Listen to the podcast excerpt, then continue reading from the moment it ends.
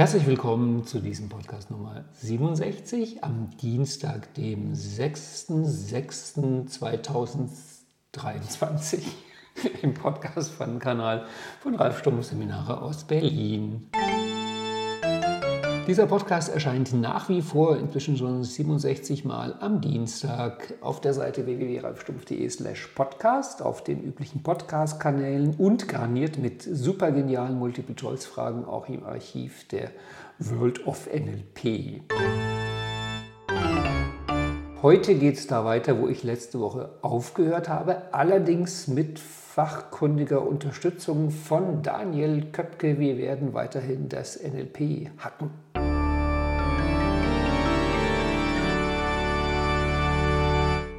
Hallo Hacker Daniel. Hallo Hacker Ralf. Jetzt sitzen wir hier mit unseren Kapuzenpullis und Sonnenbrillen. Ja. Und man hört es auch akustisch, dass wir uns in der Jablonski-Straße Küche befinden, weil da gibt es ein bisschen mehr Hall. Ja. Das gibt dem Ganzen thematisch auch mehr Tiefe. Auf jeden Fall mehr Raum. Genau, genau. Und vielleicht bringt es auch bei den Leuten was zum Nachklingen. Ja. Vielleicht fühlt es sich auch einfach gut an. Genau. Groß. Ich finde, wir sind schon so schön im Beziehungsbereich. genau. Ich dachte, wir machen jetzt noch Modalitäten. Nee, biografische Arbeit, Timeline Changes. Also ich ah. habe das letzte Mal habe ich einen Solo-Podcast gemacht, der hatte hier Nummer 66 und da wollte ich in einer Stunde und hatte mich am Anfang noch gefragt, ob ich die Zeit füllen kann, die Themen der praktischen Wochen durchgehen und in Ehrerbietung an Dagmars Idee zu gucken, wie man die Themen in den Alltag hacken kann. Und ich kam in einer Stunde immerhin zu fünf Wochenenden. Und darum war klar, ich mache heute weiter. Da dachte ich mir, du bist ja hier sozusagen so was wie der, der, einer der erfahrensten Assistenten selbst auf dem Weg zum NLP-Lehrtrainer. Naja, gewissermaßen bin ich ja schon NLP-Lehrtrainer. Genau. Weil ich lehre ja schon NLP genau. ab und zu.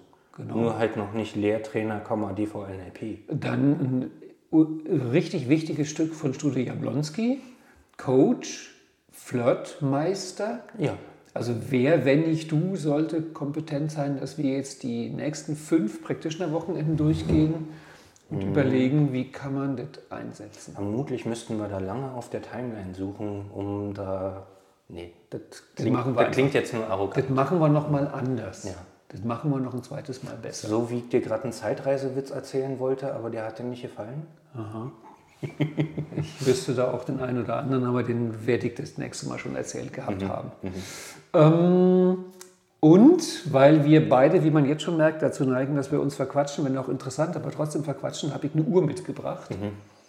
Und die wird jeweils nach neun Minuten piepen. Und dann reden wir trotzdem einfach weiter. Und dann weiter. reden wir einfach weiter, wissen aber, dass wir dann überziehen. Genau. Also starte jetzt die Uhr und stell das sechste Wochenende vor, okay? Ja. Also Zeit läuft. Das ist biografische Arbeit. Timeline, Change History, Change Future, Self-Nurturing in Vergangenheit und Zukunft. Arbeit mit dem jüngeren Selbst, Arbeit mit dem älteren Selbst.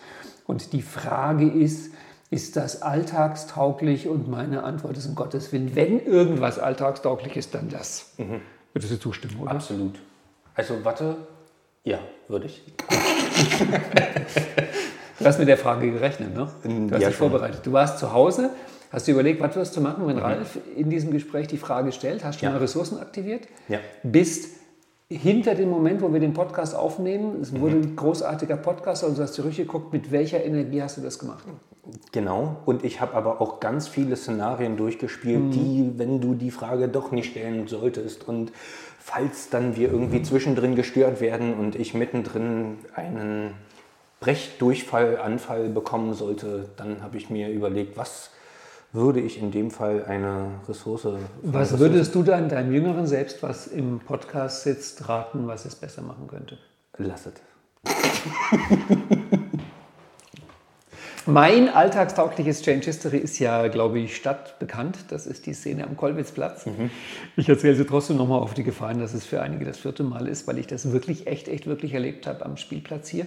Ein Kind auf dem Mäuerchen, Die Mutter daneben, pass auf, du fällst runter. Das Kind, nein, falle ich nicht. Und dann irgendwann springt das Kind fröhlich von der Mauer und sagt, siehste, ich bin nicht runtergefallen. Und die Mutter sagt, beinahe wärst du.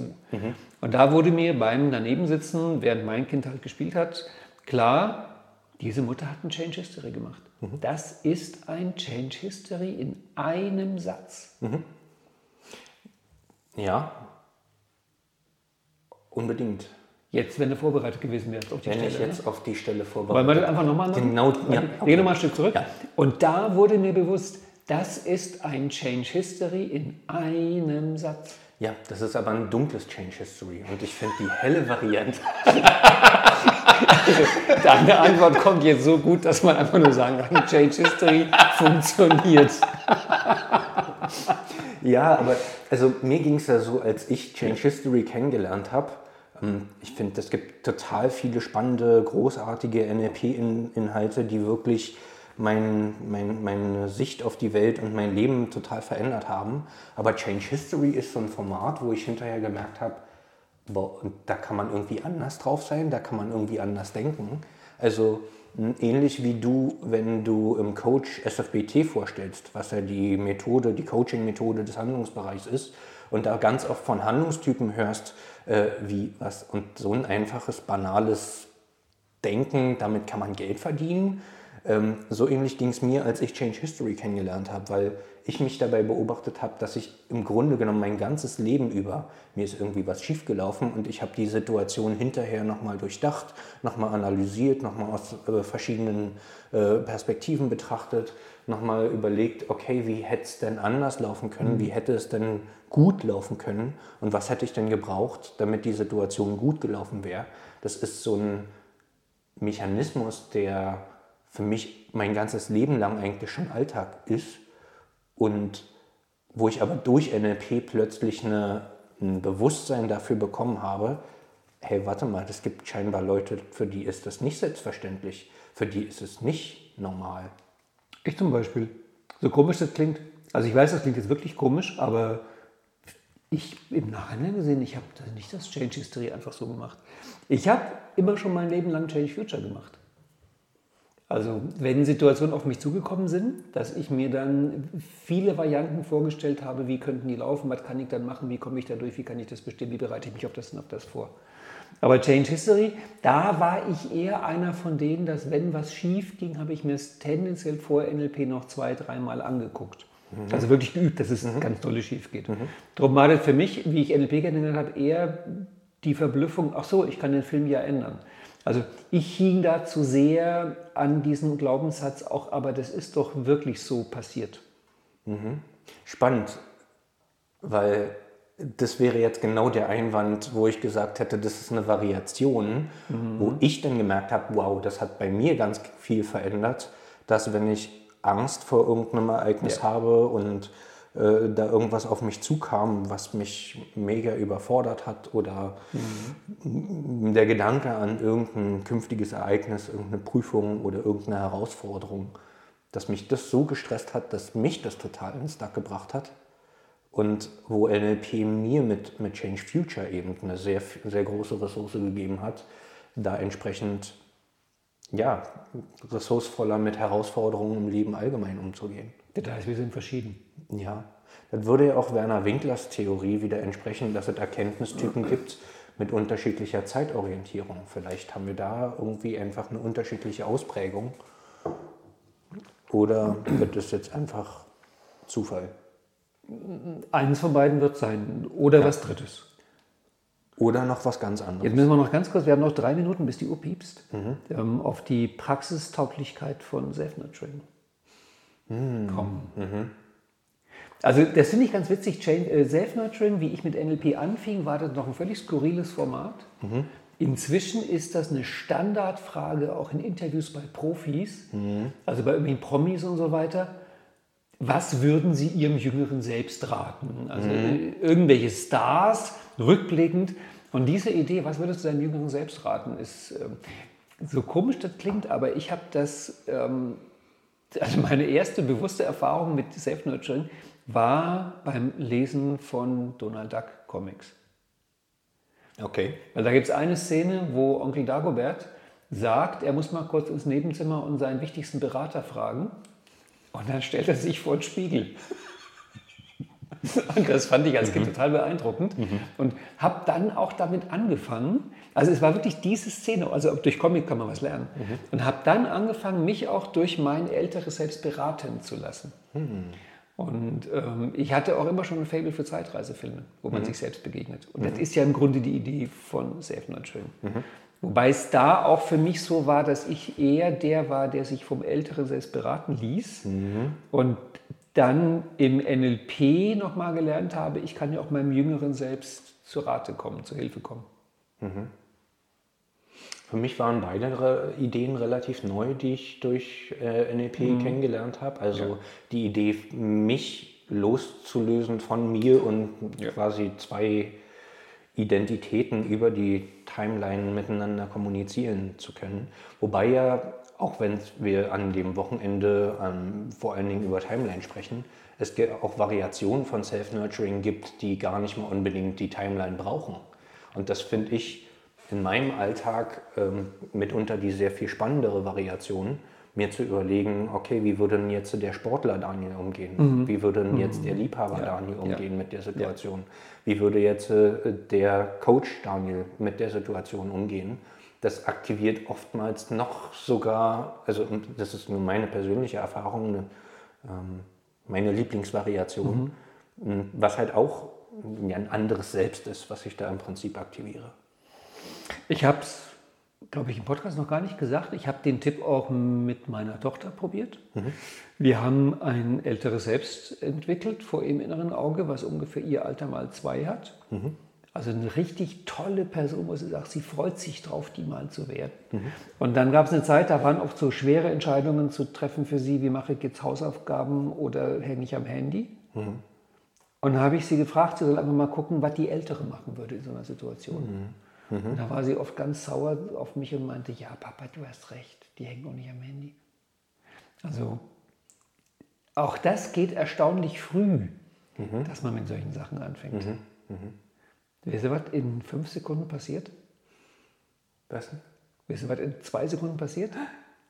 Es ja. gibt's. Ey, wir haben die Zeit ja. sehr gut eingehalten, was aber auch beim Thema Timeline richtig gut passt. Gut passt. Jetzt gehen wir zum zweiten. Ich lese wieder vor. Jetzt ja. kommt die Sommerpause. Ja. Da können wir neun Minuten still sein. Mhm. Das haben wir jetzt gemacht mit einer Timeline-Progression. Ja. Und darum kommt jetzt der August. Die Innenwelt verändern Submodalitäten. Mhm. Mapping across. Swish und die schnelle Phobietechnik. Mhm. Also wie soll es möglich sein, über diese krass alltagsrelevanten Hacker-Themen in unter oder maximal neun Minuten zu reden? Das ist eigentlich nicht möglich. Mhm. Also Submodalitäten ist ja sowieso schon eine Schande, dass wir darüber nur ein Wochenende machen und nicht 20 Tage. Ja. Submodalitäten war eine der ersten NLP-Sachen, die ich wirklich extrem praktisch in meinem Leben eingesetzt habe. Mhm. Ich war damals in Practitioner, mhm. wohnte in meiner Wohnung im Wedding, was nicht die beste Gegend von Berlin ist, und plötzlich eines Abends donnerte es an die Türe. Jemand also wirklich hat gegen die Türe gehämmert. Ich gucke durch den Türspion, sehe da draußen so einen Typ, der irgendwie nur aus Muskeln und Tattoos besteht und so einen Bart hat, der so seitlich runtergeht, also wie so ein umgekehrtes U. Also so einen richtigen böser Mann-Bart. Und der klopfte gegen meine Türe und brüllte und war offensichtlich betrunken und ich hatte Angst und habe mich wirklich in meiner Wohnung hinten in der hinterletzten Ecke versteckt, was nicht sinnvoll war, aber trotzdem gut tat. Irgendwann war der dann weg und ich war in Panik, ich hatte Herzklopfen ohne Ende. Aber ich war frisch im Practitioner. Also habe ich mir dieses Bild genommen, den Typen durch den Türspion, klein und rund, habe angefangen, ihm erstmal eine Clownsnase aufzusetzen, einen lustigen Hut aufzusetzen, habe dann Zirkusmusik dazu gespielt, und habe das Bild mehr und mehr über diese NLP-Technik verändert, bis es irgendwann lustig war. Und ich war, während ich es machte, erstaunt, dass es funktioniert. Ich habe übrigens später herausgefunden, ähm, der wollte zu seiner Holden, die wohnte im gleichen Stock gegenüber, der war so betrunken, hatte die Türe verwechselt. Also er meinte gar nicht mich, aber das habe ich erst später erfahren. Und da habe ich wirklich gemerkt, dass diese simple Bilder verändern. Powervolles Zeug ist. Mhm, unbedingt. Also ich kann mich auch an einige äh, Situationen erinnern, wo ich mh, beispielsweise mal einen extrem schlimmen Eifersuchtsanfall bekommen habe, weil halt eine Herzensdame, die ich ganz interessant fand, ähm, dann doch irgendwie andere Pläne hatte während ähm, einer größeren Veranstaltung. Und ich mir einfach mal die, meine Eifersucht in Submodalitäten übersetzt habe. Ich dachte, die Dame mit Extremen vorgestellt hast. Nee, das nicht. Ähm, das fand ich nicht so nett. Das hat jetzt nicht so viel Ressourcen aktiviert. Aber einfach mir anzuschauen, wie ist denn Mhm. überhaupt mein Blick, wie ist denn mein, mein Blickwinkel, wie sind die Farben, die ich sehe, wie sind die Entfernungen, die ich sehe und so weiter und so fort. Und mir dann einfach zu überlegen, was will ich denn eigentlich stattdessen, also in was für einem Modus möchte ich eigentlich sein jetzt gerade hier und auf der Veranstaltung, in der ich gerade bin. Und dann halt einfach ein Mapping Across zu machen von der einen Situation zu der anderen und äh, Submodalität für Submodalität anzupassen. Und plötzlich konnte ich mir das angucken, wie da Madame mit dem Typen geflirtet hat und war völlig entspannt dabei. Und äh, ja, natürlich habe ich ihn dann auch modelliert und mir so den einen oder anderen Trick abgeguckt. Und im Endeffekt, ähm, naja, hat es dann doch geklappt mit Madame. Jetzt hast du schon Mapping Across gebracht. Ja. Ich finde ja, Mapping Across gehört zu den NLP-Formaten, die man nicht nur in einem Satz abbilden kann, die kann man in einem Wort abbilden. Ja. Oder in zwei Worten. So wie. Also, wie würde ich das machen, wenn es so wäre wie? Ja. Ich habe ja diesen Newsletter geschrieben, wenn NLP wäre wie Gartenarbeit. Und diese Idee, wie du auch vorhin meintest, bei dem letzten Wochenende davor, was wir besprochen haben, wenn quasi der Liebhaber Daniel, der Sportler Daniel, der Business Daniel, das ist ja im Grunde auch so eine Art Mapping Across auf der Identitätsebene. Das, ich würde fast sagen, ich mache es jeden Tag irgendwann. Also das ist so in Fleisch und Blut, weil es halt auch dieser Modeling-Gedanke ist. Wie würde ich das an? Ich meine, ein wunderschönes äh, Mapping Across habe ich von einem Kollegen kennengelernt, der ist ähm, Handlungstyp und Motivationscoach, bei dem passt es auch. Und der hatte mal auf seinem Blog eine Idee, wenn dir dein Job keinen Spaß macht, dann stell dir in Gedanken vor, du willst irgendjemand überreden, den Job für dich zu machen und du musst ihn für diesen Job begeistern. Wie würdest du deinen Job jemand anders erklären, den du dafür begeistern möchtest, damit er den Quatsch für dich übernimmt? Und er meinte, es gibt genügend Leute, die, nachdem sie sich den Text vorstellen, ihren eigenen Job plötzlich wieder besser finden. Ja. Aber das ist halt dieses so wie. Gab es da nicht von Bendler auch, war das? Ich glaube, von Bendler war die Idee, der meinte, wenn du irgendwie Motivationsprobleme hast, dann sollst du dir die Aufgabe einfach in den Submodalitäten von einem erotischen Fetisch Ja. vorstellen. Ja. Ja. Ähm, das finde ich auch Steuererklärung, Abwasch. Ja. Ne? Wie würdest du dein Geschirr spülen, wenn du einen Geschirrspülfetisch hättest? Uh, Tasse. Ja, also äh, das Coole ist, dass Mapping Across wirklich auch im Alltag, ich meine, du musst mit Leuten nicht Submodalitäten machen, aber es reicht wirklich einfach die Frage zu stellen, wie würdest, wie würdest du das Leben leben, wenn es ein Ponyhof wäre? Ja, so weit in der Richtung.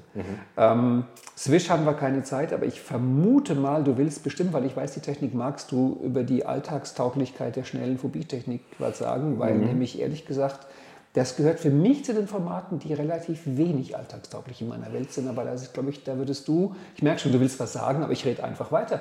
Ich rede penetrant weiter und die Zeit verrinnt. Und was willst du sagen? Das ist tatsächlich eine Sache, die für mich nicht so ganz so leicht zu kommunizieren ist, weil ich, ich probiere es mal trotzdem.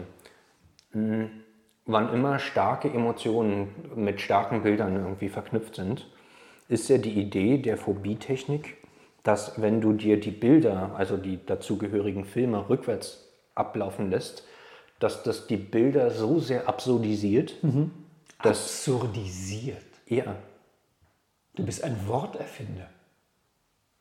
wenn du das sagst, Ich finde das Wort toll. Ja, das ist die Bilder so sehr absurdisiert.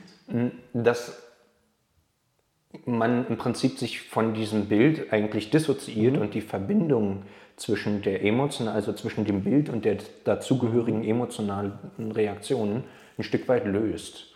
Und wann, wann immer ich merke, dass, also da ist für mich die, die Phobie-Technik eher ein gutes Beispiel davon, mh, wie man einen Effekt einsetzen kann, dass man sich selber nicht hypnotisiert von den eigenen Bildern, die man eigentlich im Kopf hat und sich einbildet, sie müssten jetzt mit bestimmten Gefühlen verknüpft sein. Ich meine, mhm. das, was du vorhin erzählt hast von dem Mann, der da an deine Tür geklopft hat. Klopfen hast du gesagt. Der hat nicht geklopft. Aber im Grunde genommen, auch da war ja dieses Bild, was du mhm. von ihm mhm. hattest, verknüpft mit einem Gefühl von Angst, wobei dir auf einer rationalen Ebene vielleicht klar war, dass diese Angst jetzt nicht dazu beiträgt, dass selbst wenn der Mann dir da jetzt irgendwie was Böses will, dass dir das irgendeinen Vorteil bringt, da jetzt Angst zu haben. Aber die emotionale Reaktion ist halt trotzdem eine andere. Mhm. Und dieses Rückwärtslaufen lassen ist eine Sache, die, wenn, wann immer ich ein starkes Angstgefühl habe, also weiß ich nicht, ich stehe irgendwo auf dem Berg und mache mir dann bewusst, äh, ich habe jetzt irgendwie ein inneres Bild von, ich falle da runter. Dieses Bild dann wieder rückwärts mir vorzustellen und mir vorzustellen, ich falle wieder rückwärts rauf auf den Berg, entspannt mich sofort. Oder keine Ahnung, ich habe so einen beinahe Autounfall gehabt oder mhm. sowas oder wurde beinahe von einem Auto angefallen und habe einen, einen, Puls von 180 und stelle mir dann einfach, bemerke, ich habe ein inneres Bild von, ich wurde gerade vom Auto überfahren, mir dann vorzustellen, wie ich quasi wieder, also wie, wie dieser Film rückwärts abläuft, bei dem ich hm, vom Auto überfahren wird ich mache das tatsächlich ziemlich häufig in so Schreckmomenten, mhm. in so Angstmomenten, in so Momenten, wenn irgendwas passiert, wo ich komplett aus der Kurve fliege. Mhm. Also aus der Kurve fliegen ist jetzt auch wieder so. Mhm. Ich meine, ich hatte heute ähm, eine, eine Motorradfahrstunde. Echt? Äh, ja, cool. Und da ist jetzt auch nichts, keine Situation passiert, die irgendwie gefährlich war. Aber auch da, äh, Change Future, habe ich mir eben vorgestellt, mal angenommen, da gibt es mal so eine Situation, die ist eben brenzlig. Und ich muss schnell wieder ressourcevoll werden, um mhm. meine Umgebung wahrzunehmen. Das ist einfach auch wichtig beim Autofahren, Motorradfahren. Dann habe ich mir schon als ein Change Future vorgestellt, naja, du hast dann diese Schrecksekunde, stellst dir das schnell wieder rückwärts vor, sodass du schnell wieder mit der, deiner Wahrnehmung im Straßenverkehr bist und nicht in deinen inneren Bildern. Du hast ein Change Future mit Phobie-Technik ja. gemacht. Ja. Du bist so genial. um noch von meiner Seite einen Satz anzufügen, das mache ich wirklich nicht. Mhm. Ähm, was ich aus der Phobie-Technik für den Alltag übernommen habe, ist diesen Satz von Bandler, dass die Phobie-Technik dem Gehirn beibringt, es ist vorbei. Ja.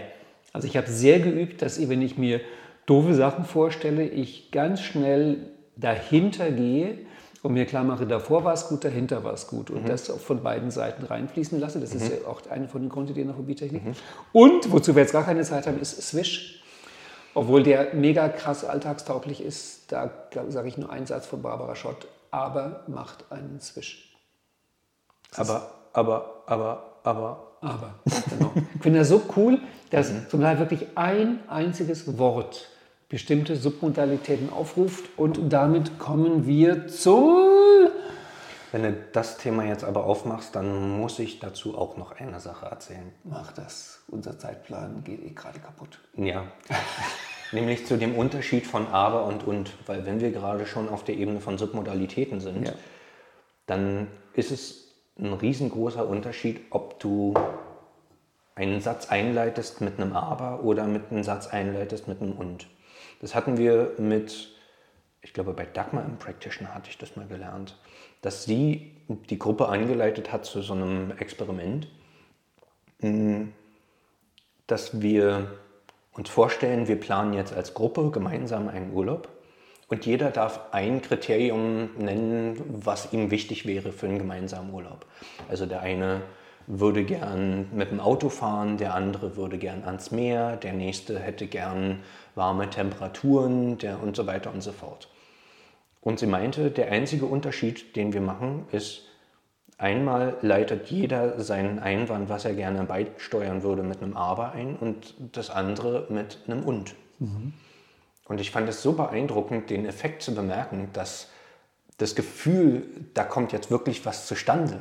Wir wollen, haben jetzt wirklich Lust, gemeinsam in den Urlaub zu fahren, war bei der Und-Runde ziemlich stark. Und bei der Aber war so ein, ach nee, hat der Meckerkopf schon wieder. Also das ist auch so, ein, so, eine, so eine Alltagstechnik. Da gibt es ja auch so Kommunikationstrainer, die einem sagen, du darfst nicht aber sagen, mhm. so nach dem Motto. Aber sag nicht aber. Genau. Mhm. Sondern leite möglicherweise ja. einfach jeden Satz mit und ein. Und ich glaube, das kann man in der Form vielleicht auch nicht generalisieren. Aber und wenn man sich eben bewusst macht, dass ein unten ein Collapsing Anchors macht. Das heißt, ich greife das Vorhergesagte mhm. von meinem Vorredner auf und ergänze meinen mhm. Beitrag, macht einfach viel mehr Rapport und macht normalerweise auch eine sehr viel ressourcevollere Stimmung, als wenn man einen Satz mit aber einleitet, was eben einen Swish macht und das Bild, was der andere gerade mit mühevoller Kleinarbeit aufgebaut und konstruiert hat, wegwischt und sagt, aber ich sehe das aber so und so. Da müssen wir auch das dritte Wort noch bringen, ne? aber, aber und, und. Aber, aber und, und? Ähm, ich habe das von Barbara Schott kennengelernt mit dem Originalbeispiel von ihr, wo sie meinte, visualisier mal den Satz, ich trinke gerne Wasser und Cola schmeckt mir auch sehr gut. Ja. Verglichen mit dem Satz, ich trinke gerne Wasser, aber Cola schmeckt mir auch sehr gut. Ja. Und da meinte sie, da kam ich das her, sie meinte, aber macht einen Swish. Mhm. Normalerweise haben Leute erst das Wasser und durch das aber schiebt sich das Cola in den Vordergrund. Während bei Wasser und Cola stehen die beiden nebeneinander. Mhm. Dann habe ich bei Dilzit ja noch gelesen, es gibt noch das Gegenwort zu aber, das ist das Wort obwohl. Obwohl ich gerne Wasser trinke, schmeckt mir Cola auch sehr gut. Und das hebt den ersten Teil. Mhm. Ich finde das sehr spannend, dass wir diese drei Worte haben. Und, aber und obwohl. Das heißt, je nachdem, was ich betonen möchte, kann ich da rumschrauben. Und jetzt haben wir hier unseren Zeitplan so weit. Obwohl es spannend ist, mit dir zu reden, ähm, müssen wir jetzt aber trotzdem zum nächsten Thema kommen. Und ich stelle die Uhr aber jetzt nur auf acht Minuten. Gut. Jetzt kommt, ach du liebe Güte, der September mit New Behavior Generator, dem Disney-Format und den Statussignalen nach Keith Johnston. Nur ist ja Status kein klassisches NLP-Thema. Also ich glaube, dass außer mir der Walter Oetsch aus Linz das noch sehr ins NLP mit reingenommen hat. Also auch ein Keith Johnson-Fan. Der Walter Oetsch hat darüber auch ein Buch geschrieben mit jemand anderem zusammen. Ansonsten ist es nicht so richtig klassisches NLP. Wer einmal Keith Johnston erlebt hat, der ja inzwischen leider tot ist, weiß, dass das im Grunde ins NLP rein muss. Und sobald man so eine Idee hat, was Status ist, wir müssen jetzt drei Minuten drüber reden, mhm. ist es eigentlich nicht mehr möglich, auch nur irgendwas zu machen im Alltag, Interaktion, wo Status keine Rolle spielt. Weil, ja, du willst was sagen? Ja, ich finde es auch, das war eine der Sachen, die aus dem Practitioner mich mit am meisten geprägt hat. Also diese Status, wir können es ja mal ganz kurz erklären, Status ist ja, sind ja bestimmte nonverbale Signale, die ja im NLP grundsätzlich normalerweise keine Bedeutung erstmal haben. Also eine bestimmte Geste hat normalerweise keine feststehende Bedeutung. Da muss ich jetzt als NLPler aber einschreiten. Dann schreite ein. Sie hat keine allgemeingültige inhaltliche Das wollte ich damit Bedeutung. sagen. Ja. Hat ihr Status auch nicht. Es hat mhm. eine Metabedeutung. Mhm. Also es ist nicht so, dass wenn jemand mit dem Finger auf dich zeigt, dass er dann die Pistole zeigt und aggressiv mhm. ist und dich erschießen will, mhm. so wie man es in manchen äh, Körpersprache-Seminaren ja. vielleicht mal hört. Aber ja, es, ich stimme dir zu, auf einer Metaebene haben eben bestimmte körpersprachliche Signale eben schon eine Bedeutung auf die Hierarchie zwischen zwei Menschen. Also das wohl wirksam. Ich, lass mich mal ganz kurz einhaken, wie das Keith Johnson entwickelt hat, weil ich mhm. glaube, das ist eine spannende Info, um auch das Ganze zu verstehen. Ähm, er meinte, er hatte damals zwei Inspirationsquellen. Das eine war, er war Regisseur am Theater und er fand Theater schrecklich, weil er, Beziehungstyp, gemerkt hat, die Leute auf der Theaterbühne benehmen sich nicht wie normale Menschen. Er konnte aber nicht sagen, was fehlt. Das hat ihn wuschig gemacht. Also er meinte, das wirkte wie Zombies, aber er wusste nicht, was fehlt. Und dann hat er damals gelesen von Desmond Morris das Buch Der nackte Affe, mhm. wo eben der Mensch quasi zum ersten Mal eingereiht wurde, einfach in die Reihe der normalen Säugetiere mit nichts Besonderes. Und dann meinte Keith Johnston, was ihm auffiel, ist, dass damals die offizielle Meinung war, dass alle rudellebenden Säugetiere haben nonverbale Signale für Dominanz und Unterwerfung. Nur der Mensch nicht. Das war die offizielle Meinung. Da dachte er sich, das kann nicht sein und hat geguckt und er hat gefunden. Und dann meinte er, eigentlich wäre der richtige Wort dafür Dominanz- und Unterwerfungssignale, aber er hatte Angst, auf dir das falsche Publikum anzuziehen. Deswegen nannte er es Statussignale, woraufhin es alle Leute jetzt immer Statussymbole nennen. Mhm. Jetzt ja. so wieder. Ich fand es auch gerade jetzt in unserem Gespräch äh, total mhm. putzig zu beobachten. So während ich rede, habe ich fängst du plötzlich an, ähm, mit der Hand dir im Gesicht irgendwie rumzufummeln und mir auch nonverbal zu zeigen, so, hm, ja, jetzt darfst du mal reden, jetzt hast du mal quasi den höheren Status. Und während du gesagt hast, äh, warte mal, jetzt will ich aber mal kurz was sagen, habe ich das Gleiche gemacht. Also alleine jetzt auch schon so zum Bemerken, jetzt in unserem Gespräch, wo uns ja gerade niemand zusehen kann, deswegen sage ich es halt, hm, fällt mir halt auf, dass auch wir ein gewisses Statusspiel haben. Also dass wir uns gegenseitig erlauben, den anderen zu unterbrechen. Ja, und wirklich? Was? und äh, einfach der eine dann irgendwie mal weiterredet oder was auch immer. Also diese, diese Statusspiele von man, der eine hebt den Status des anderen und senkt ihn und man macht mal einen Witz auf, den, auf die Kosten des anderen und so weiter das ist so ein spannendes Thema, wo, wenn man da ein bisschen geübt drin ist und ein bisschen flexibel drin ist, man so schnell über diese nonverbalen Signale normalerweise auch eine Beziehung aufbauen kann. Also ich erlebe das ganz oft und jetzt habe ich quasi mich mal nicht unterbrechen lassen. Oh, Hochstatus hier.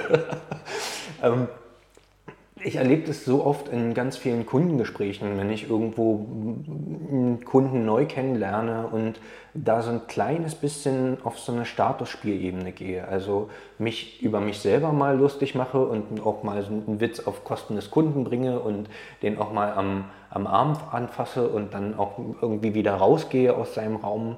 Also wenn, wenn halt so ein, so ein, so ein Nähe-Distanz-Spiel mhm. auf einer nonverbalen Ebene entsteht, dann entsteht so schnell ein Gefühl von Vertrauen, ein Gefühl von irgendwie kenne ich diesen Menschen, irgendwie entsteht so eine Art von Freundschaft, obwohl wir uns jetzt gerade mal hier fünf Minuten miteinander unterhalten.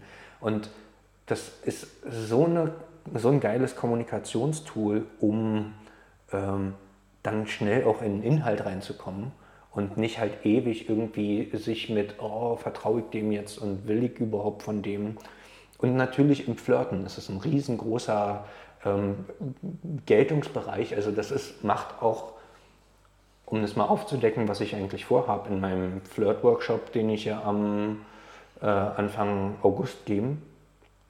Da ist ja Status, wird für mich einen kompletten Tag ausmachen. Also da will ich einen kompletten Tag beibringen, Leuten beibringen, dieses Statusspiel, ähm, diesen Status Schmetterling, wie wir ihn ja im Practitioner nennen, beizubringen. Also mir selber zu erlauben, mal ein bisschen in Hochstatus zu gehen und auch mal wieder in Tiefstatus zu gehen und in welchen Situationen ist es eigentlich sinnvoll und angemessen und da eine, eine Flexibilität, eine Routine drin zu bekommen, mit diesen Statussignalen umzugehen. Das heißt, die waren für dich sozusagen auch im Praktischen neu. Ja. Weil an dieser Stelle muss ich sagen, da war ich wirklich der klassische Erkenntnistyp vor meiner NLP-Ausbildung. Meine Welt bestand ausschließlich aus verbaler Kommunikation. Oh ja.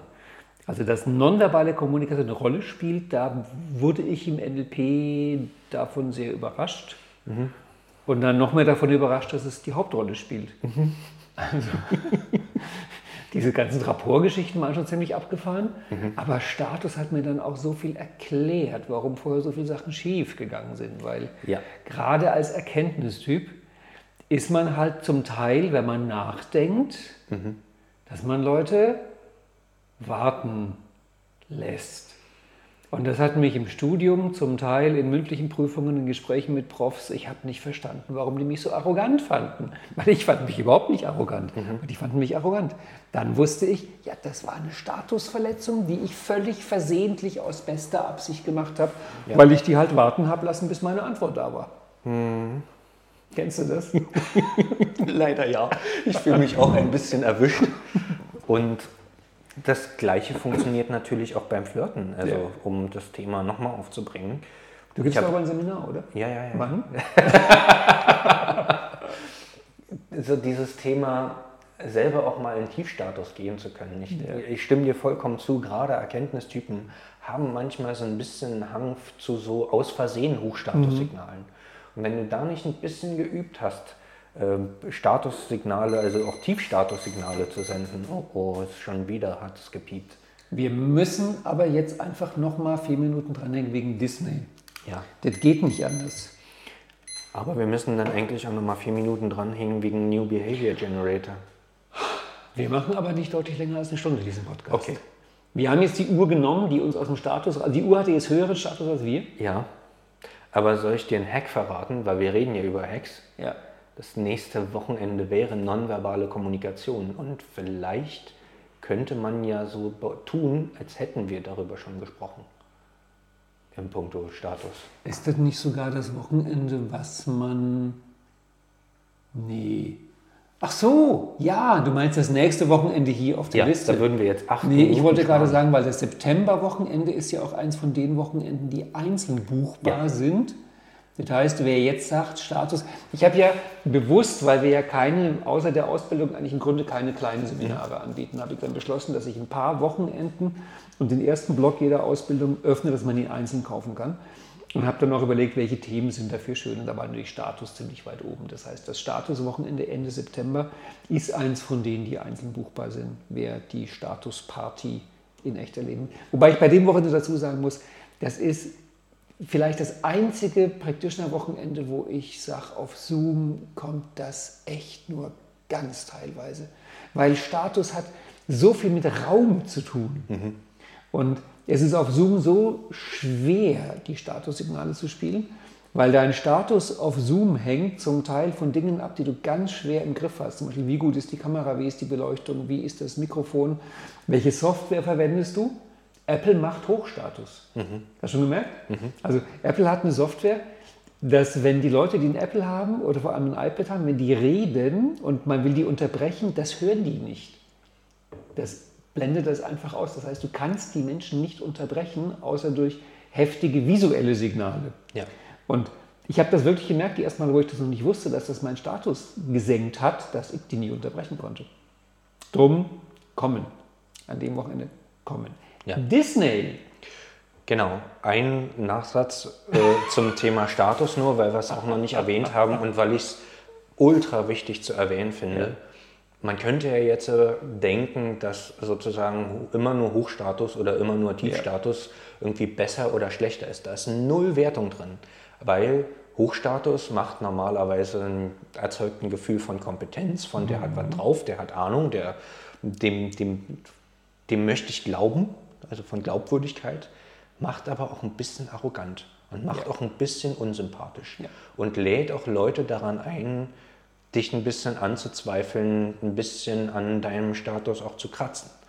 Wohingegen Tiefstatus ist zwar so, dass es jetzt nicht unbedingt die Kompetenz ausstrahlt, wenn jemand so ganz viel Tiefstatus zeigt, aber Tiefstatus macht halt irgendwie verletzlich und lädt halt andere dazu ein, einen sympathisch zu finden. Keith Johnson hat immer unterschieden zwischen hoch und tief, freundlich und feindlich. Ja. Dann kommen die vier Temperamente raus. Ja. Sanguiniker, Choleriker, Melancholiker, Phlegmatiker. Ja. Und Keith Johnson meinte immer, am meisten Geld auf der Bühne kannst du verdienen, wenn du Tiefstatus hast und glücklich bist. Mhm. Ein fröhlicher Tiefstatus, die Leute schmelzen dahin. Ja. Und seine Übersetzung von feindlichem Tiefstatus war, friss mich nicht, ich schmeck nicht. Mhm. das finde ich so. Ich bin irgendwie so eine eklige Kröte. Ja. Das lohnt sich nicht, da reinzubeißen. Ja, ja. Kennst du Disney? Mhm. Wir hätten noch 14 Sekunden über Disney zu reden. Na denn los. Ist der alltagstauglich für dich? Für mich ja. Dann erzähl. Weil die drei Rollen hat ja im Grunde jeder drin und das ist ja immer, jetzt piepst's. Ich mache jetzt mal einfach aus und rede so. Ähm, ich ahnte, dass wir irgendwann zu dem Punkt kommen, wo wir unseren Status über den der Uhr erheben. Mm. ich glaube ja Disney, dass diese drei Rollenträumer, Realist, Kritiker, dass die jeder hat. Ja. Ich habe noch niemanden gefunden, der die nicht alle drei in sich hat. Aber ich halte das wirklich Coole von der Strategie von Walt Disney, dass die eine bestimmte Reihenfolge bekommen. Und ich bin ja auch einer von denen, ich meine, wie viele Pläne habe ich mir in meinem Leben selber kaputt gemacht vor NLP, weil ich irgendwelche Träume hatte und dann kam innen drin der Kritiker und gesagt, ja, ja, ist alles doof und du klappst sowieso nicht mehr. Und wenn ich nur das vom Disney in meinen Alltag hacke, dass wenn der Träumer gesprochen hat, ist nicht der Kritiker dran, sondern der Realist. Also allein dieser Hack ändert so viel im Leben. Und da sprichst du eigentlich sogar den Hack an, der, der für mich eigentlich das Wichtigere an Disney ist, nämlich gar nicht unbedingt die Reihenfolge, mhm. sondern überhaupt erstmal diese, diese Position sauber zu elizitieren. Also wenn der Träumer dran ist, dann redet nur der Träumer. Und das zu üben, sich selber auch mal zu erlauben, fünf Minuten, zehn Minuten, wirklich nur in diese eine selektive Energie reinzugehen, also in eine bestimmte Denkform sozusagen, ohne dass da gleich irgendwie ein Kritiker davon, da, da, dazwischen funkt oder ohne also dass wirklich, man gleich. Das klappt doch nicht. Das klappt doch nicht, Daniel. Jetzt sagst du jetzt, aber das klappt nicht. Lass mich mal jetzt echt ein bisschen träumen. das ist das, was für mich die, den größeren Charme eigentlich mhm. ausmacht, wenn ich das Gefühl habe, mich kickt jetzt irgendein Projekt nicht so wahnsinnig doll und ich kann mich jetzt nicht so wahnsinnig großartig motivieren. Ich finde auch super alltagstauglich an dieser Stelle den Satz von Klaus Marwitz. Mhm. Der Realist fragt, wie das funktioniert und der Kritiker fragt, ob das funktioniert.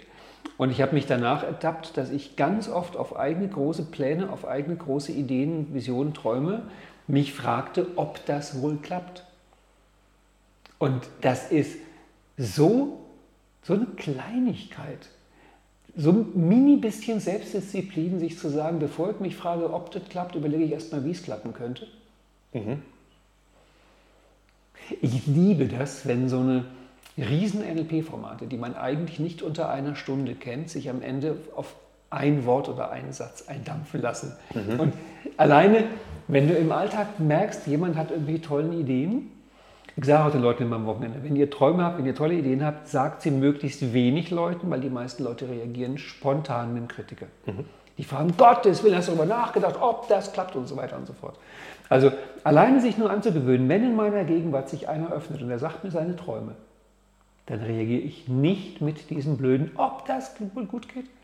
Es gibt von der IHK eine Untersuchung bei äh, Unternehmensgründung. Je mehr sich einer beraten lässt, umso seltener gründet der. Echt? Ja. Witzig. Wundert mich nicht, weil mhm. du natürlich bei jeder Beratung wahrscheinlich einen Kritiker gegenüber sitzen hast. Mhm. Der sagt, haben Sie sich eigentlich überlegt, was ist, wenn? Es sei denn, es ist ein guter Berater. Dann müsste er ein NLPler sein. Das stimmt. Gut, jetzt hast du vier Minuten über einen Disney geredet, dann kann ich aber noch vier Minuten über einen New Behavior Generator reden. Ich hatte gehofft, wir einigen uns drauf, der ist nicht alltagstauglich.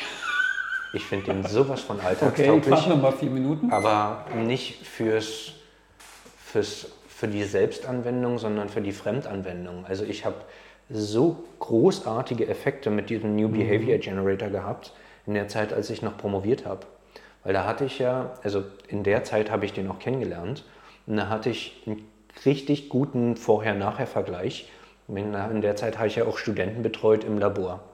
Und im Labor sollten die teilweise ziemlich komplexe, handwerklich komplexe ähm, Sachen dann auch machen, mit irgendwie in, irgendwelche Stäbchen in einem bestimmten Winkel in die Brennerflamme halten und dabei drehen. Und das ist handwerklich gar nicht so einfach, das Zeug. Und hatte halt vorher das einfach immer nur so erklärt und ähm, die Studenten haben alles gemacht, nur nicht das, was ich gezeigt habe. Und dann habe ich den, den New Behavior Generator beigebracht und habe denen gesagt, okay, bevor ihr, ich werde es euch gleich zeigen, und während ihr mich beobachtet, schaut, also stellt euch mal an euch selber an meiner Stelle vor und überlegt euch, äh, während ihr mich beobachtet, wie ihr quasi an meiner Position da steht und diese handwerklichen mhm. Tätigkeiten ausführt. Und das war so ein ultra krasser Unterschied zwischen wie die sich vorher angestellt haben und wie die sich hinterher angestellt haben, dass ich mir dachte, boah, das ist echt geil, wie dieses NLP funktioniert. Allerdings halt nicht in der Eigenanwendung von mhm. ich will was lernen, sondern ich will was lehren und ich will, dass Aber jemand. Das ist doch auch eine Eigenanwendung. Ich meine, du bist in der momentan, ja. du bist in dem Augenblick in der Rolle des, dessen, der lehrt. Ja. Und von daher wendest du diesen Trick an. Das ja. ist wie Magie. Ja. Und jetzt muss ich doch noch was anfügen. Ich habe ja noch zwei Minuten, du warst, du warst schnell. Ähm, ich war im, im Master und hatte damals noch einen Chor und da war mit mir eine Frau, die war Opernsängerin, hat die gesagt, komm, wir machen mal eine Chorprobe mit NLP. Und dann hat die in meiner Gegenwart mit dem gesamten Chor ein New Behavior gemacht. Ich saß daneben und dachte, das gibt es nicht, weil ich, ich wäre nicht auf die Idee gekommen. Das heißt, die hat denen gesagt, ähm, stellt euch den besten Chor vor, den ihr euch vorstellen könnt, Rias Kammerchor oder sowas, und stellt euch vor, wie die das Stück singen. Mhm. Da war also einfach Stille, weil alle haben sich vorgestellt, wie dieser Chor das Stück singt. Jetzt seht euch, wie ihr anstelle dieses Chors das Stück singt. War still, alle nicht vorgestellt. Und jetzt singt. Und da kam ein Klang, der hat mich umgeworfen. Also zu merken, ich kann mit einem großen Selbst, mit einem Kollektiv New Behavior Generator machen. Da muss ich sagen, danke Susanne für diesen Hack. Ja. Der war echt cool. Ja. Du hast noch eine Minute für New Behavior Generator. Wollen wir die Minute nicht einfach der Sprache widmen? Weil das ist so ein großes Thema. Eigentlich müssten wir da fast einen eigenen Podcast drüber machen. Rapport und so weiter und so fort. Aber wir haben doch äh, im Zusammenhang mit Status schon so viel über nonverbale Kommunikation. Also die Rapport rauslassen. Doch, da muss ich jetzt mal richtig krass mismatchen. Na, Rapport wissen die Leute. Die Leute sind nicht blöd. Jetzt kommen Wir haben Minuten, jetzt hier keinen Anfänger-Podcast. Jetzt kommen neun Minuten über, inwieweit man im Alltag kalibrieren nutzen kann. Beim Flirten oder so. Mhm. Ob ich darauf achte, ob die Frau nickt oder den Kopf schüttelt, ob sie Micro-Expressions von Lust oder von Ekel zeigt, wenn sie mich ansieht. Das ist doch wichtig, ja. dass man sich kalibriert. Mhm. Umgang mit Inkongruenz, Mehrebenenkommunikation, Rapport. Also zum Rapport muss ich was sagen, weil in puncto Alltagstauglichkeit, ich habe das wirklich im NLPS kennengelernt. Also wie vorhin schon gesagt, ich war ja einer von denen, die dachten, Kommunikation ist verbal. Und zu merken, es macht einen Unterschied, ob ich meine eigenen nonverbalen Signale dem einer anderen Person angleiche oder nicht, hat mir eine neue Welt geöffnet. Aber weil ich damals noch eher so ein bisschen am Anfang meiner Beziehungskompetenz war, habe ich dann erstmal die Freuden des Extrem-Pacings ausprobiert. Mhm. Ich habe die Leute so in Grund und Boden gespiegelt. Und ich habe damals ja in Wedding gewohnt mhm. und dann zum Teil in der U9 ist das oder U6, die da im Wedding hochfährt. Ich weiß nicht mehr, wie lange die U6. U6. Mhm. Und dann mit diesen, mit diesen üblen Typen, die da im Wedding sind, in dieser U-Bahn, wo man sich gegenübersetzt. Und ich setze mich da irgendeinem Typen gegenüber und fange an, den zu spiegeln. Mir hat mehrmals einer Prügel angedroht, aber nie kam es wirklich dazu. Wo ich im Nachhinein dachte, oh Gott, war ich doof. Mhm. Also, aber was ich gemerkt habe, es hat eine Wirkung. Ja. Es hat wirklich eine Wirkung. Ja. Also, es ist, hat eine schockierende Wirkung, mal darauf zu achten, was macht es, wenn ich mich in meinen nonverbalen Signalen einer anderen Person angleiche. Meistens ist es unangenehm. Ja. Weswegen ich heute eher aus dem Rapport rausgehe. Mhm. das sehen die Leute nicht, die uns hören, dass du mich jetzt hier gerade dumm pacest. Ja, richtig. ich finde, Kalibrieren ist auch so ein richtig cooles Ding. Also, ich erlebe das, klar, beim Flirten ist es unglaublich du wichtig. Du ein Seminar, oder? Ja, genau. Wann? Mit das können die Leute online nachlesen. ähm, ich finde aber gerade Kalibrieren im Punkto meiner Trainings, also ich gebe ja auch ähm, neben den NLP-Trainings mhm. auch äh, ganz viel Software-Trainings. Und das ist so, ein, so, eine Art von Training, die eher eine Art von Vorlesung gleicht. Also wo die Leute natürlich auch ganz viel immer mitklicken und praktisch auch machen, aber wo im Prinzip eigentlich die Gesprächsregel ist, mhm. äh, zu 95 Prozent der Zeit redet Daniel und zeigt Sachen vorne und wir gucken uns das alle an als Teilnehmer und machen die Sachen nach. Und in dem Zusammenhang ist es natürlich unglaublich wichtig, dass man seine Teilnehmer im Blick hat mhm. und merkt, wenn die Augen ein kleines bisschen kleiner werden und die Reaktionen ein bisschen langsamer werden, wenn, dann weiß ich halt, dann muss ich halt entweder eine kleine Pause machen oder ein bisschen was an meiner Stimmgestaltung machen, mhm. muss halt ein paar Fragen stellen an die Gruppe, muss eine kleine Übung einbauen. Aber die Grundvoraussetzung, dass ich darauf überhaupt reagieren kann, ist, dass ich es wahrnehme. Und ich glaube, das ist eine der wichtigsten Erkenntnisse im Punkto Kalibrieren und ähm, ja, Wahrnehmungsfilter, die durch NLP für mich überhaupt erst geschult sind, überhaupt wahrzunehmen, was macht der andere nonverbal und was zeigt der andere mir, wie geht es ihm und was verändert sich gerade bei ihm. Da muss ich aber anfügen, was für mich als Erkenntnistyp, im Gegensatz zu dir bin ich Erkenntnistyp, ähm, beim Kalibrieren fast noch wichtiger war, das war, mich auf mich zu kalibrieren. Mhm. Also das war für mich auch eine Überraschung, weil ich habe in meiner NLP-Ausbildung Kalibrieren eigentlich wirklich nur gelernt, sich auf andere zu kalibrieren mhm. und erst später auch mit anderen Kollegen in Gesprächen gemerkt, dass sich auf sich selbst kalibrieren ist fast wichtiger. Ähm, zwei Geschichten spielen in meinem Leben eine Rolle. Die eine ist total süß. Das war ein mehrabenddiges VHS-Seminar. Da kam am Ende eines Abends eine Frau zu mir, die meinte, hilft NLP auch bei psychosomatischen Beschwerden. Da meinte ich, worum geht es? Und meinte sie, naja, sie hat so starke Schulterschmerzen, dass sie ihren Beruf nicht mehr ausüben kann. Daraufhin meinte ich zu ihr, macht dein Beruf dir eigentlich Spaß? Daraufhin dreht sie sich um und geht. Und ich stand da und dachte mir, hä? Am nächsten Abend kam sie wieder zu mir und meinte, nein. Und ich was? Und dann meinte sie, du hast mich gestern gefragt, ob mir mein Beruf Spaß macht. Ich habe mir die Frage noch nie gestellt. Ich habe darüber nachgedacht. Nein, er macht mir keinen Spaß. Ich war von den Socken. Die Geschichte geht dann so aus, sie hat gekündigt und hat sich dann in fast dem gleichen Beruf selbstständig gemacht und die mhm. Schulterschmerzen waren weg.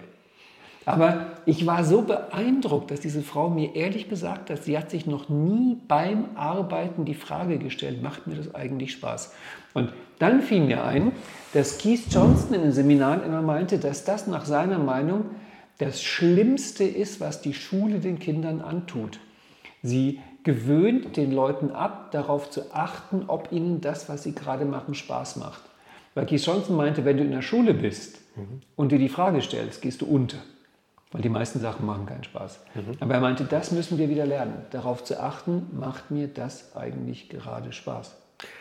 Jetzt eröffnest du natürlich aber nochmal einen großartigen Loop zu den Submodalitäten zurück, zu dem Riesenthema, was wir vorhin völlig ausgelassen haben an Alltagsanwendungen mhm. von Submodalitäten, nämlich dem Riesenpool von Gesundheitsanwendungen, den man machen kann mit Submodalitätenarbeit. Weil mein erster Impuls gerade als du von den, der Frau, die Schulterschmerzen und psychosomatischen Schulterschmerzen geredet hast, natürlich, das kann natürlich auch Ursachen auf oberen logischen Ebenen haben, aber mein erster Impuls war, ja klar, kann man doch irgendwie einfach ein Mapping Across machen. Dann guckst du dir halt mhm. die Submodalitäten von deiner gesunden Schulter an und die Schulter, die wehtut, vergleichst du im Quervergleich. Also ich habe da schon so brillante Ergebnisse. Also jetzt vor, vor kurzem erst eine, eine Frau, die halt auf dem Seminar irgendwie zu mir meinte, oh, sie hat totale Kopfschmerzen. Und ich habe sie einfach mal zu einer kleinen Trance eingeladen. Na, stell dir mal jetzt vor, du nimmst jetzt eine Kopfschmerztablette und beobachte mal ganz genau, wie verändert sich deine Muskulatur, wie verändert sich dein inneres Bild. In von dem Augenblick Kopf. muss sie kalibrieren. Ja, aber sie muss auch Submodalitäten Aber machen. sie muss kalibrieren. Ja, und sie muss sich in die Gegenwart orientieren. Wo sie kalibriert. Ja. Wir sind beim Wochenende kalibrieren. Ja, aber ich wollte doch noch einen Nachtrag machen zum Thema Sei doch nicht so nachtragend. Doch. Gut. Ich bin äh, auf der Timeline unterwegs. Ich habe sogar dann mal ein Experiment gemacht. Ich mit mir, ein Jahr lang, habe mhm. ich mir jeden Tag sechsmal gefragt, wie es mir gerade geht. Mhm. Und das Ganze natürlich in Excel eingetragen, weil ich bin Erkenntnistyp. Das Jahr war ein Trip. Mhm. Weil ich hatte mir aus dem SFPT übernommen die Idee mit der Skala auf einer Skala von 0 bis 10. 0 ist quasi tot, 10 ist erleuchtet, wie geht es mhm. mir? Und ich habe irgendwann gemerkt, dass mir die Kriterien drunter und drüber gegangen sind. Ich wusste irgendwann nicht mehr, wie es mir geht. Ich wusste nicht, dass die sieben von heute und die sieben von gestern, das ist beides ein sieben, fühlt sich aber völlig anders an. Ich will damit sagen, sich auf sich zu kalibrieren ist übungsbedürftig, aber super lohnend. Ja. Ich will noch ein Beispiel anfügen, was mir einfach echt wichtig ist für praxistauglich. Ähm, der Unterschied zwischen den Leuten, und ich gehörte am Anfang auch zu den Leuten, man führt eine Stunde Gespräch und denkt sich hinterher, hm, vor dem Gespräch ging es mir gut. Nach dem Gespräch geht es mir schlecht. Wo war die Veränderung? Im Gespräch. Mhm. Das ist natürlich so weit von grob junkig, damit kannst du nichts machen.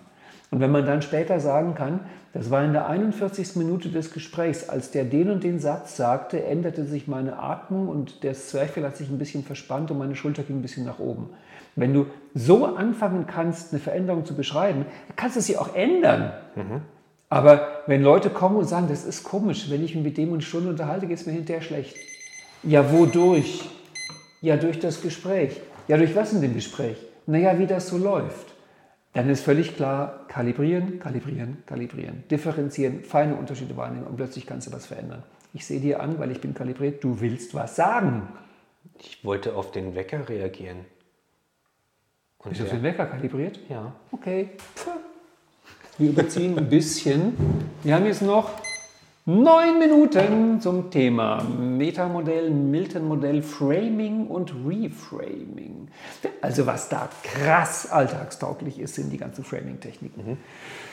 Ich wundere mich ja immer, dass wenn im NLP Sprache kommt, sich alle auf Meta- und Milton-Modell stürzen, ein bisschen Reframing machen, aber das Framing so kurz kommt. Das hat mich von Anfang an fasziniert, vor allem irgendwann auch mal diesen Satz zu lesen, wenn du ein Reframing versuchst, war irgendeiner mit seinem Framing schneller.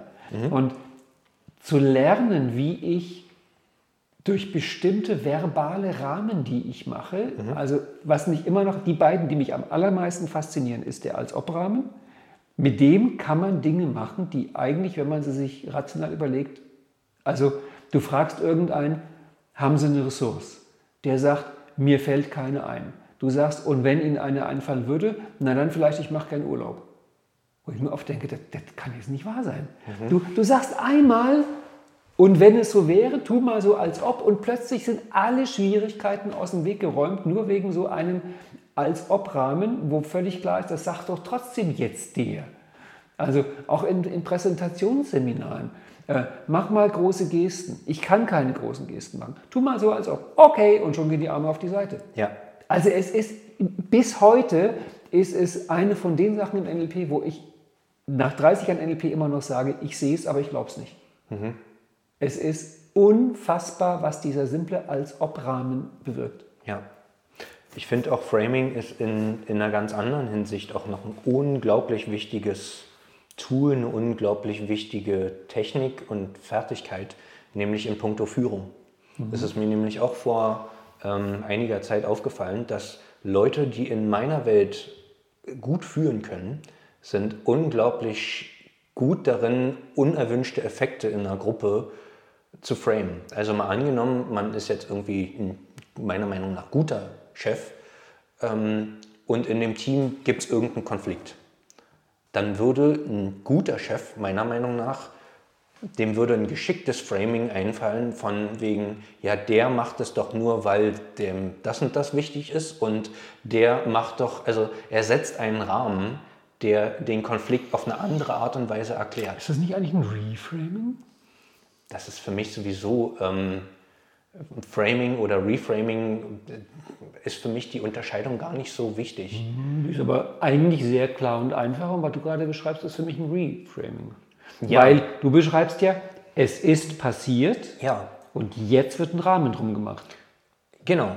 Und typischerweise haben die beiden Konfliktpartner in dem, in dem Team einen unterschiedlichen Bedeutungsrahmen. Das WAKOK, was mhm. passiert ist, ähm, der eine hat eine eine Bedeutung und der andere hat eine andere Bedeutung. Und wenn jetzt ein übergeordneter Chef eine noch dritte Bedeutung gibt, und wichtig ist, es ist eine Bedeutung, die beide Konfliktparteien glauben.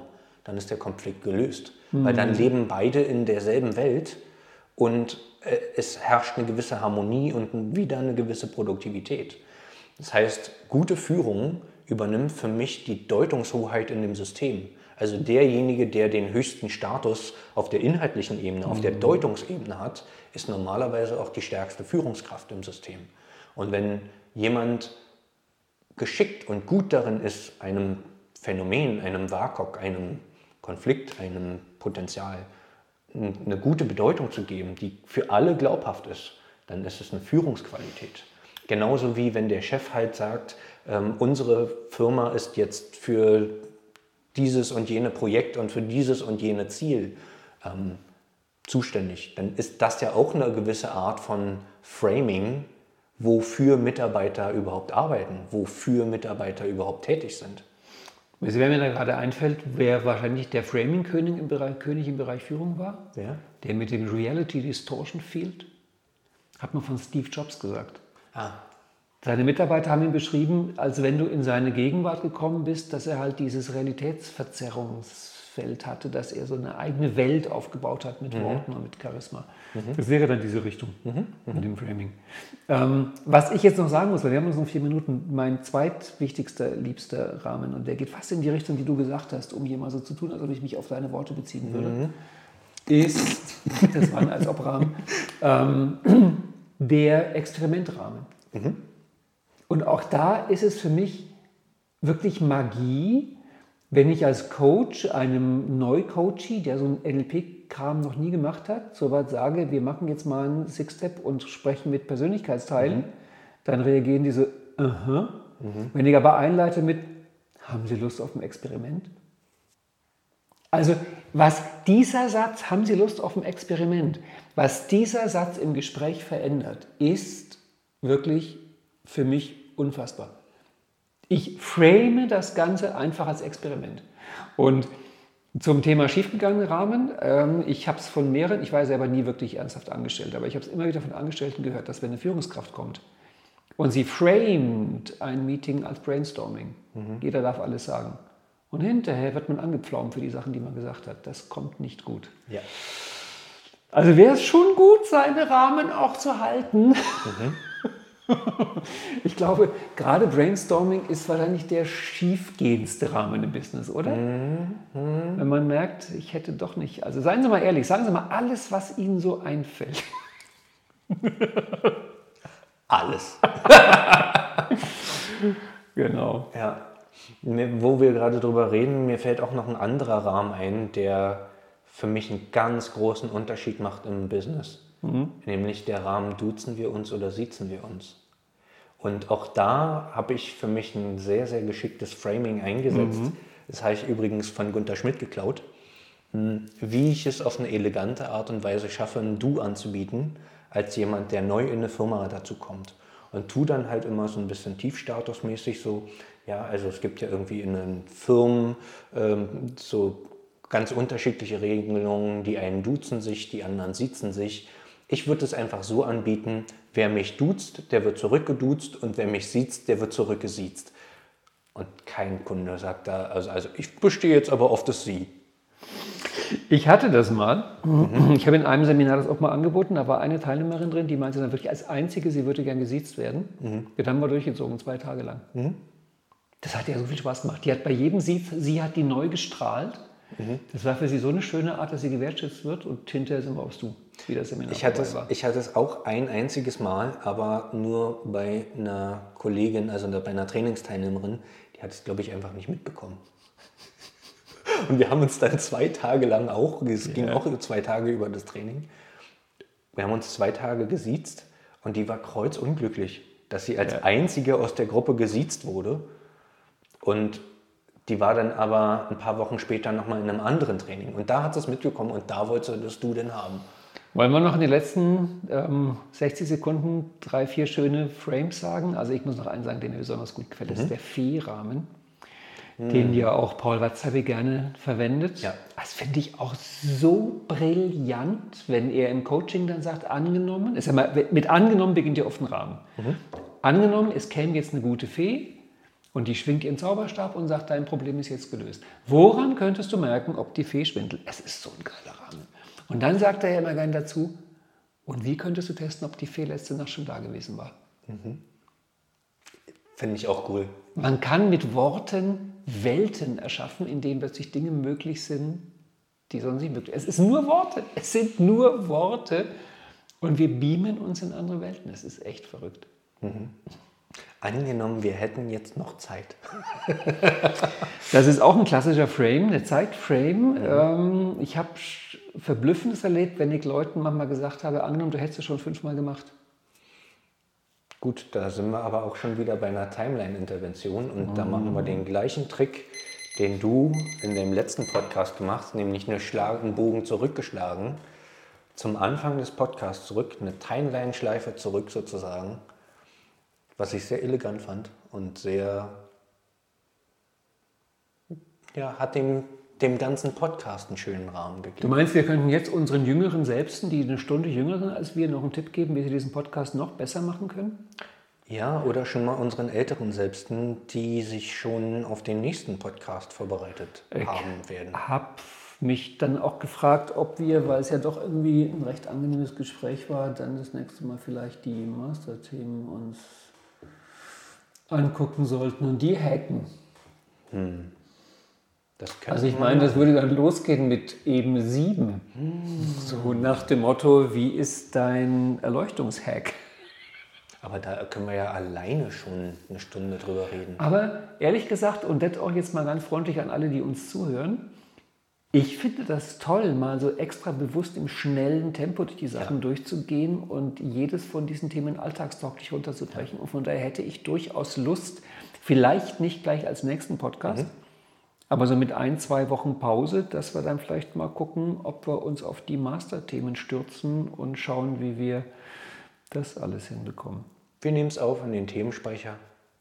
Der ist schon so voll.